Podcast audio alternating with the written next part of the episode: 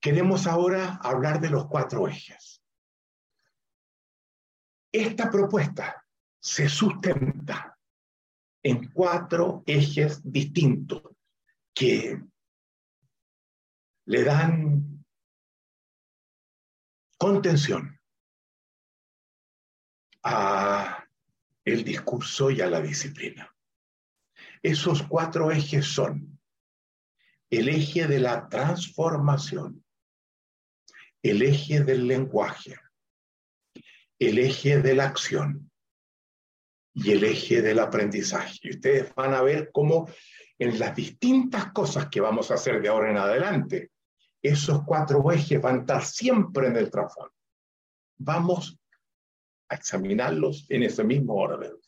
El eje de la transformación, lo dijimos antes, vivimos en un mundo en transformación permanente. Nosotros mismos estamos en constante transformación. Nos es posible participar, además, tanto en la transformación del mundo como en la transformación de nosotros mismos.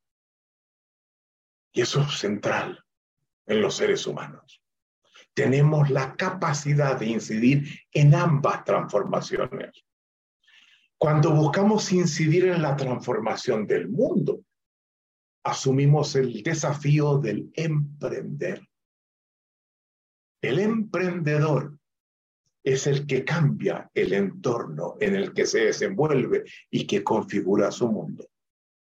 Cuando nos comprometemos con la transformación de nosotros mismos, lo hacemos a través del aprender. Tan simple como eso. Y en ello ya encontramos las dos primeras fuentes para conferirle sentido a nuestras vidas. No son las únicas, pero nuestros proyectos de emprendimiento y de aprendizaje contribuyen al sentido de nuestra existencia. Nietzsche, principal filósofo que inspira esta propuesta, nos conmina diciéndonos, deviene quien tú eres. Para un metafísico, esa frase, deviene quien tú eres, no hace sentido, ¿verdad? ¿Cómo voy a devenir lo que soy si ya soy? Porque ser es inmutable. Pero para Nietzsche no. Y esa es una frase que de hecho él toma de de un poeta griego que en uno de sus poemas la lanza. Deviene quien tú eres. Y esto implica que el ser que debe guiar nuestras vidas no es aquel que llevamos atrás, con el que nacimos, que nos fue otorgado cuando surgimos en la existencia, sino el que el ser más importante, sin negar la importancia del que se constituyó al nacer, que lleva ciertos rasgos biológicos, lleva ciertos elementos, la experiencia misma del embarazo también lo, lo va configurando de una cierta forma. Pero el ser más importante que tenemos es aquel que nos llama desde el futuro, aquel que queremos devenir, aquel que todavía no somos y que queremos hacerlo nuestro. Y esto es central, porque en este programa les vamos a preguntar a ustedes, ¿están siendo el tipo de personas que realmente querían ser o quieren ser? ¿Y cómo sería aquella a la que aspirarían? Para enseñarles cómo se hace. Y para que ustedes le enseñen a otros también hacerlo al ser que ellos, no ustedes, quieren llegar a ser. Son ustedes quienes quisieran ser como son. Entonces, parte central del coaching ontológico es contribuir a que otros puedan hacer eso. Pero ustedes tienen que comenzar en este programa a liberar las amarras para comenzar a avanzar hacia el ser que hoy no son, al ser al que cada uno desde su autonomía aspira.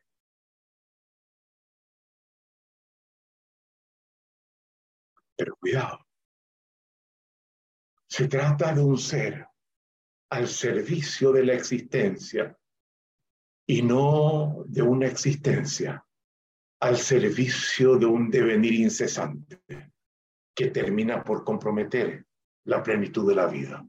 Y esto es muy importante, porque ha habido filósofos contemporáneos que nos dicen que uno de los rasgos de la, de la, de la modernidad actual es inyectar al individuo siempre a, que siga avanzando, emprendiendo y aprendiendo y deveniendo distinto.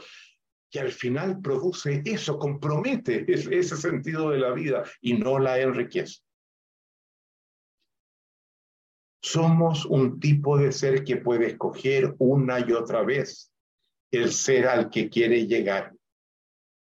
Un ser que es capaz de superarse a sí mismo y ahí viene la noción de Nietzsche, que es corazón de su filosofía, asumir el proyecto del Übermensch. Über es más allá, de un ser que se trasciende, comprometido con su devenir, que aprovecha la existencia para llegar a ser de una forma que el sentido de la vida se consolida un individuo que participa en su propia creación, que es un creador de sí mismo. El eje de la transformación nos aleja del sentido de permanencia del programa metafísico y le confiere al tiempo un lugar destacado en la vida la gran oportunidad para llegar a ser. Y quien no lo ve y no se compromete en ello, termina empobreciendo y comprometiendo su propia existencia. Y por eso muchos de ustedes están aquí. A la vez, el eje de la transformación altera las ponderaciones que en la vida adquieren el pasado, el presente y el futuro. Esto es interesante preguntárselo en un cierto momento. Esto va a ir en espiral. ¿Qué pesa más en mi forma de ser actual? ¿El pasado que arrastro? ¿El presente? ¿O el futuro?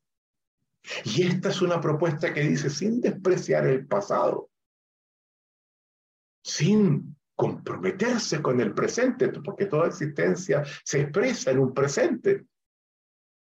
Tiene un compromiso fundamental con el futuro y le confiere un espacio cada vez mayor. Ahora bien, este eje de la transformación nos hace preguntarnos, pero ¿cuál es la palanca de la transformación? ¿Qué es lo que la produce la transformación? La acción humana. Dejémoslo, por lo tanto, allí y vamos al eje del lenguaje. El siglo XX, el siglo pasado, fue básicamente un siglo que así como el del XIX le dio gran importancia al tiempo, lo veíamos antes, el siglo XX le concede una importancia central al lenguaje. Muy a comienzos del siglo XX surge la lingüística moderna. Ferdinand de Saussure, suizo. Y luego, dentro de la filosofía, emerge una rama de la filosofía que no había surgido antes. La filosofía del lenguaje. Ya Nietzsche había sido el primer filósofo moderno que había colocado el lenguaje en el centro. Previamente, Descartes, Hume, Kant, Hegel, en fin, los anteriores, Leibniz, etc. le daban importancia a la razón. Desde nuestra perspectiva, la razón es derivada del lenguaje. Somos seres racionales por cuanto somos seres lingüísticos, con capacidad de lenguaje. Y el lenguaje en el siglo XX va a ser profundamente estudiado y se van a cambiar ciertas premisas fundamentales que arrastrábamos del pasado. Y hay algunos filósofos que me interesa nombrar, que participan de manera central en esto y que vamos a hablar un poco más de ellos. El primero es Ludwig Wittgenstein, austríaco, judío. Su familia era la principal productora de acero en Austria, equivalente a los Krupps en Alemania. Gran familia, poderosísima. De ello vamos a estar hablando. Se, se va a, a estudiar filosofía a Cambridge y se convierte en un gran profesor de Cambridge. ¿Y qué hace?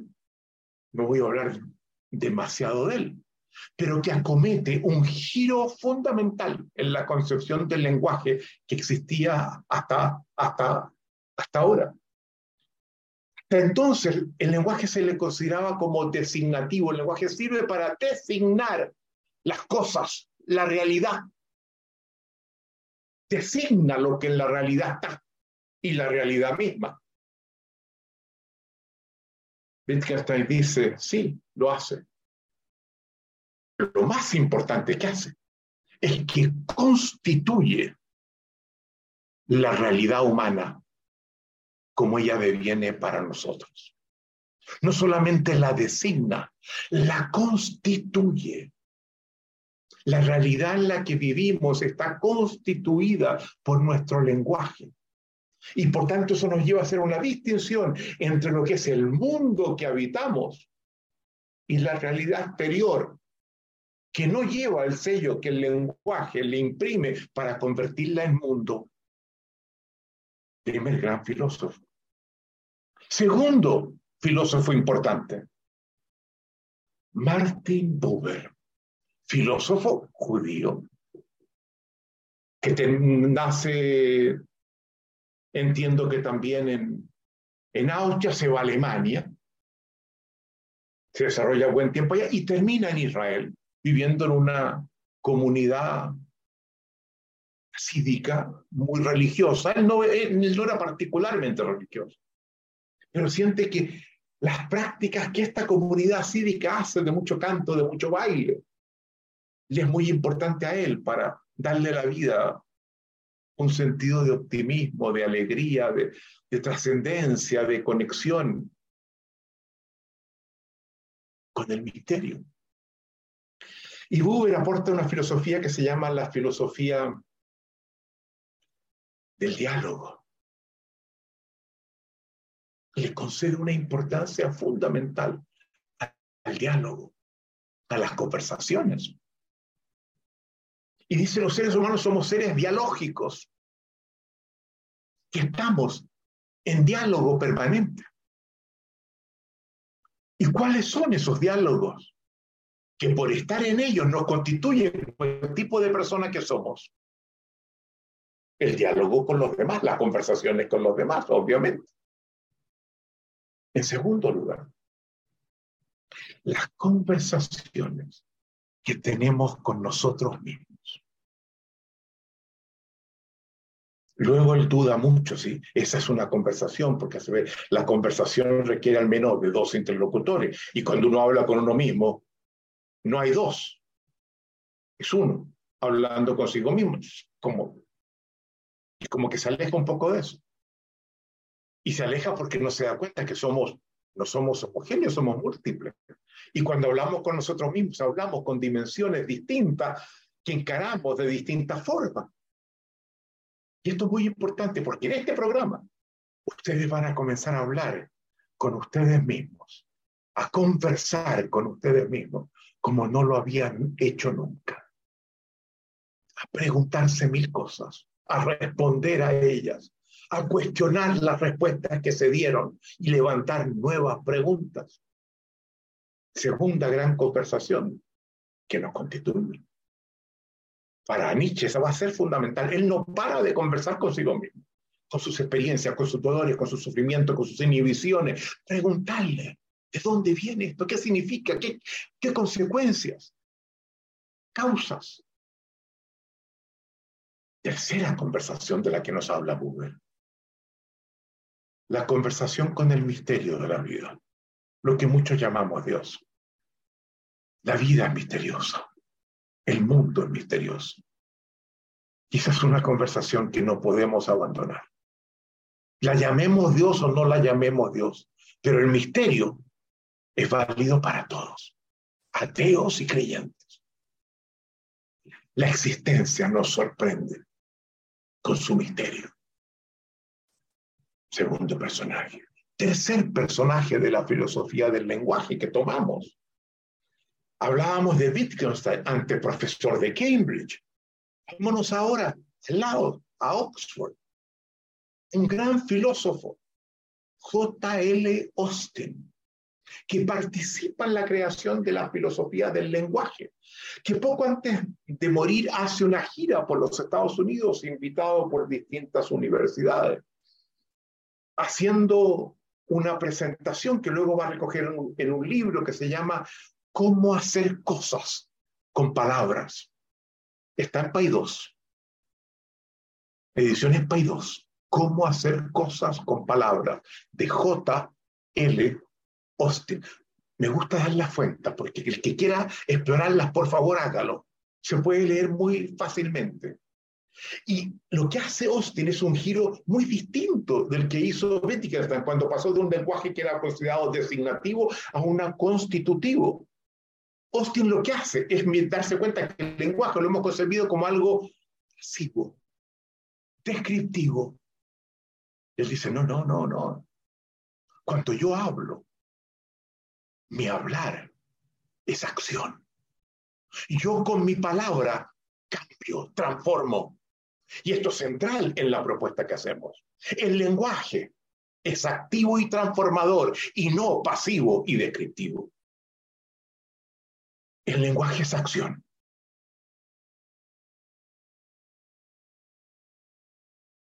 Y eso implica cambiar por completo en el lema lenguaje es acción la concepción del lenguaje, pero a la vez la concepción de la acción.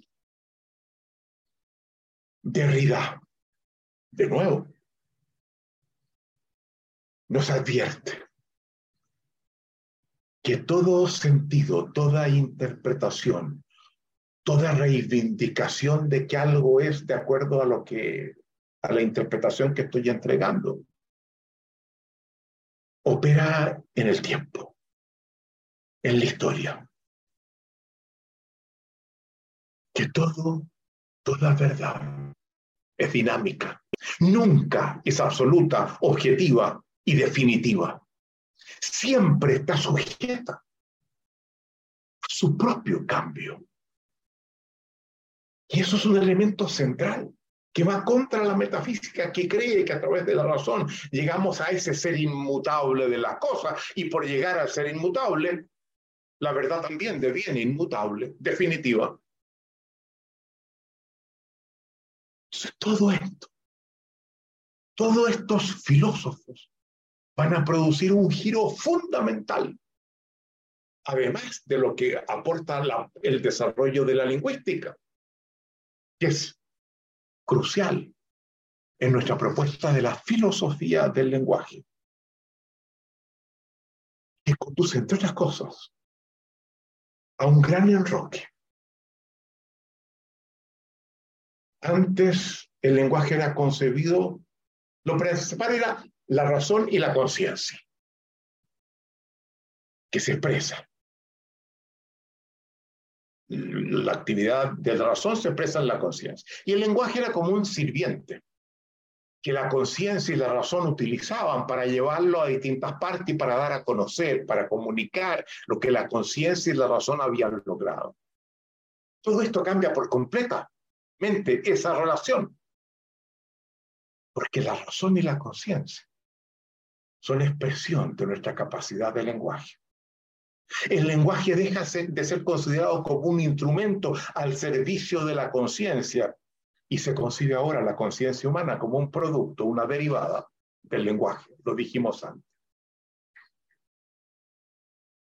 Y el lenguaje pasa a ser elemento central para comprender al ser humano.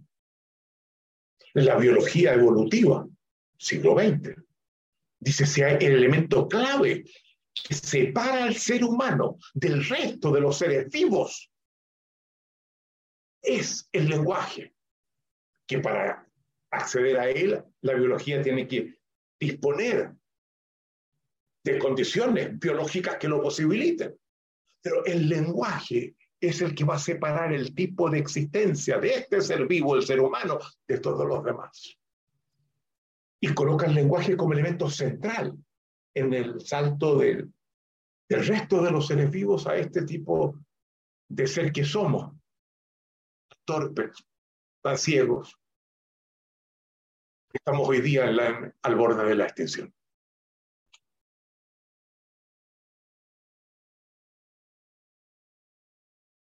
El lenguaje es la clave para comprendernos, para comprender cómo estamos siendo, siendo, no como cuál es el ser que somos, siendo, cuál es nuestro mundo, cuáles son nuestras modalidades de existencia. Y tenemos que, en el programa, aprender a descifrar los fenómenos del lenguaje. Trabajar con las conversaciones, con las interpretaciones y con el resto de los fenómenos del lenguaje y nos vamos a dedicar a ellos, porque esa es la clave del coaching ontológico. Si el lenguaje es acción, ¿cuáles son las acciones que el lenguaje ejecuta? Y eso es muy interesante, porque Austin, que entiende que el lenguaje es acción, acuña un término que son los actos del habla. Y nosotros decimos insuficiente. Se terminó, avanza, pero se queda corto. Nosotros hablamos de las acciones del lenguaje, porque no solamente el habla es una acción, la escucha, que no habla, y en la que vamos a profundizar hoy día, también es activo. Y luego nos vamos a descubrir que tenemos que ir todavía más lejos. E inauguramos un concepto, que de nuevo, un concepto acuñado por nosotros, que yo mismo he inventado, que es el concepto de competencias conversacionales, herramienta fundamental de un coach ontológico. Que además del habla, además del lenguaje que incluye el habla y la escucha. La conversación incluye la emocionalidad y la corporalidad. Yo les estoy hablando, pero lo que les digo va con una emocionalidad y va con una corporalidad, que ustedes la tienen en la pantalla. Acuñamos el concepto de competencias conversacionales concepto que una vez que lo hemos acuñado, nos damos cuenta que es completamente distinto de las competencias técnicas de las que habitualmente hablamos y que no se ponía atención en ellas, en el desenvolvimiento del individuo, en el desenvolvimiento y carácter de las organizaciones. Y abrimos una brecha para un tipo de consultoría de intervención en la familia, en la empresa, en la escuela, centrado en la capacidad, en la evaluación y desarrollo de las competencias conversacionales del profesor, del directivo. Cuando nos desenvolvemos socialmente y nos damos cuenta que ese es un concepto fundamental y que requiere ser separado de las competencias técnicas, y vamos a ver enseguida de qué forma se va alejando de las competencias técnicas, y que es fundamental en la vida de cada uno, en el tipo de relaciones que establecemos y en el tipo de desempeño y los resultados que logramos. Concentrémonos en la noción de competencias conversacionales. Y voy a mencionar nueve rasgos. Son genéricas. Todos los seres humanos, de una u otra forma, aunque tengan dificultades para hablar, participan en distintos grados de ella. Somos, participamos de ella.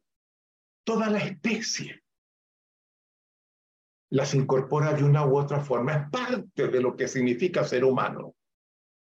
A diferencia de las competencias técnicas, segundo, propiedad, estas son resistentes a la obsolescencia o mucho más resistentes a la, obsolescencia que las competencias técnicas que rápidamente devienen obsoletas. si yo aprendo a escuchar, si yo aprendo a prometer con impecabilidad, si yo aprendo a hacer juicios fundados sobre el acontecer, si yo aprendo a intervenir a través de conversaciones para modificar las emociones en las que otros están, o la mía propia. Eso no deviene obsoleto. Tres son transversales. Quien aprende esta competencia en un dominio específico lo aplica en el resto de los dominios de la existencia. Yo me acuerdo habiendo trabajado para el Center for Quality of Management, para el que diseñé programas de capacitación de altos directivos y dueños de empresas americanas, principal centro de, que promovía el movimiento de calidad en los Estados Unidos. Y me acuerdo trabajar con un directivo muy importante de una empresa que se llamaba y se llama Analog devices y le pregunté al final de un taller que tuvimos, ¿de qué sirve la competencia que les hemos entregado? Y me acuerdo que él me dijo, Strata, se llamaba el apellido. Por lo que tú me has mostrado, voy a cambiar radicalmente mi forma de gerenciar en la empresa. Pero eso no es lo más importante que me llevo, Rafael. Porque con lo que tú me acabas de mostrar, voy a cambiar radicalmente algo que es mucho más importante que mi empresa. La relación con mi hijo. Yo pensaba que había tenido un hijo que, era un problema. Tú me has mostrado que el problema era yo.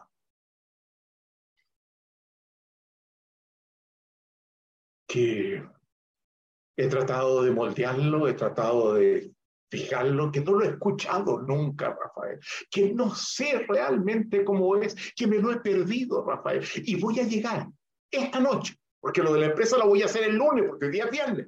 Esta noche voy a llegar a la casa a tener conversaciones que debió haber tenido hace mucho tiempo con él. Les muestro esto como ejemplo de la transversalidad, que yo hacía un taller orientado a la empresa nosotros somos consultores de empresas. Hemos trabajado con grandes organizaciones. Pero el que aprende a escuchar, no importa en el dominio el que lo aprende, le aplica en todas partes lo mismo con el resto de las competencias conversacionales. Son adaptativas, nos permiten adaptarnos mejor a los cambios del entorno. Son transformativas, con lo que yo digo, cambio los horizontes de posibilidades, cambio las acciones que ahora vamos a ejecutar. Son la base del liderazgo, de la innovación, del emprendimiento, del aprendizaje, de los grandes focos de transformación en las que los seres humanos participamos. Son relacionales. Nuestras relaciones dependen de la calidad de nuestras conversaciones por sobre todas las cosas. Si las conversaciones son pobres, la relación es pobre. Y si ustedes tienen problemas de relaciones, lo que le vamos a pedir, evalúen la calidad de esas conversaciones con los demás. También evalúen la calidad de las conversaciones que tienen con ustedes mismos y con el misterio de la vida. Son sistémicas las competencias conversacionales constituyen el carácter de los sistemas sociales en, los que nos desenvolvemos, de la familia en la que estamos, de la empresa a la que pertenecemos, del sindicato, del equipo de fútbol, de la nación que somos. Y tenemos gente de 17 países. Y yo les voy a pedir que conecten. ¿Qué significa ser eh, colombiano, español, canadiense? Tenemos gente de todos esos países en este programa. Con el carácter de las conversaciones que esa comunidad tiene. Porque mientras no cambien esas conversaciones, va a haber muchos problemas que no van a poder cambiar. Son existenciales, definen la forma de vida de cada uno. Usted se cuenta la importancia del fenómeno de las conversaciones. Y por último, noveno, son ontológicas, configuran modalidades de ser distintas y de un ser que está siendo, que es dinámico, que cambia en el tiempo. El lenguaje es acción, pero hace otras cosas también. El lenguaje nos proporciona el sentido que la vida requiere en nuestra existencia. Configura el carácter de nuestra mirada. Y cuando uno siente que ya no está haciendo sentido, sabe que tiene que cambiar interpretaciones, sabe que tiene que tomar acciones y que para ello tiene que acudir a las acciones que el lenguaje permite, que define el carácter de nuestras relaciones, ya lo vimos, que produce resultados distintos en la medida que el lenguaje es acción. Y que si no tomo ciertas acciones del lenguaje, hay cosas que no van a pasar. Que las acciones, perdón, que el lenguaje habilita la coordinación de acciones con otros que nos lleva a emprender juntos acciones que individualmente ninguno podría. Y que el lenguaje expande nuestra capacidad de aprendizaje, de aprendizaje y por ende de transformación tanto individual como colectiva. Y yo les quiero mostrar algunos de los personajes de los que he hablado hasta ahora. Y entiendo que son tres los que corresponden a Ludwig Wittgenstein el giro del lenguaje designativo a constitutivo. J.L. Austin, el giro del lenguaje pasivo y descriptivo, activo y transformador. Martin Buber, el giro del lenguaje a las conversaciones como fenómeno que nos constituye y en las tres modalidades que vimos. El eje de la acción. Veamos, ya lo hemos insinuado, porque las transformaciones dijimos que la palanca de las transformaciones es la acción. Y cuando hablábamos del lenguaje dijimos que uno de los elementos claves que reconocemos en esta propuesta, a partir de los aportes de la filosofía del lenguaje en la segunda mitad del siglo pasado, es reconocer que el lenguaje es acción. O sea, ahora el, cuarto, el tercer eje es la acción. Y si la acción es tan importante, cabe preguntarse qué factores inciden en la forma como actuamos. Pues si deseamos actuar distinto, y devenir seres diferentes, es necesario saber dónde debemos intervenir. Eso lo vamos a ver enseguida, una vez que termine esta presentación. A partir de lo que llamamos el modelo SAR, que tiene que ver con el atreverse, con el dar el salto y vamos a ver que vamos a ver que tiene que ver con muchas otras cosas adicionales. Y por último, el eje del aprendizaje. Porque dentro de todas las acciones que los seres humanos somos capaces de realizar, hay una que por sobre todo es la más importante. Aquella acción que transforma nuestra capacidad de acción el aprendizaje. La acción depende de nuestra capacidad de aprendizaje, que también es una acción. Y por eso que tenemos que ver la parte La ontología metafísica actuamos de acuerdo a cómo somos. El ser determina la acción. Para la ontología emergente, somos de acuerdo a cómo actuamos. El ser es, una, es un resultado de las acciones que emprendemos. Y si deseamos ser distintos y tener una existencia más plena, debemos cambiar la forma como actuamos. En otras palabras, debemos comprometernos con el aprendizaje y den las gracias de que están aquí para cumplir con ellos. En un mundo en transformación permanente y sistémica como el actual, el aprendizaje es una herramienta imprescindible para asegurar nuestra capacidad de readaptación.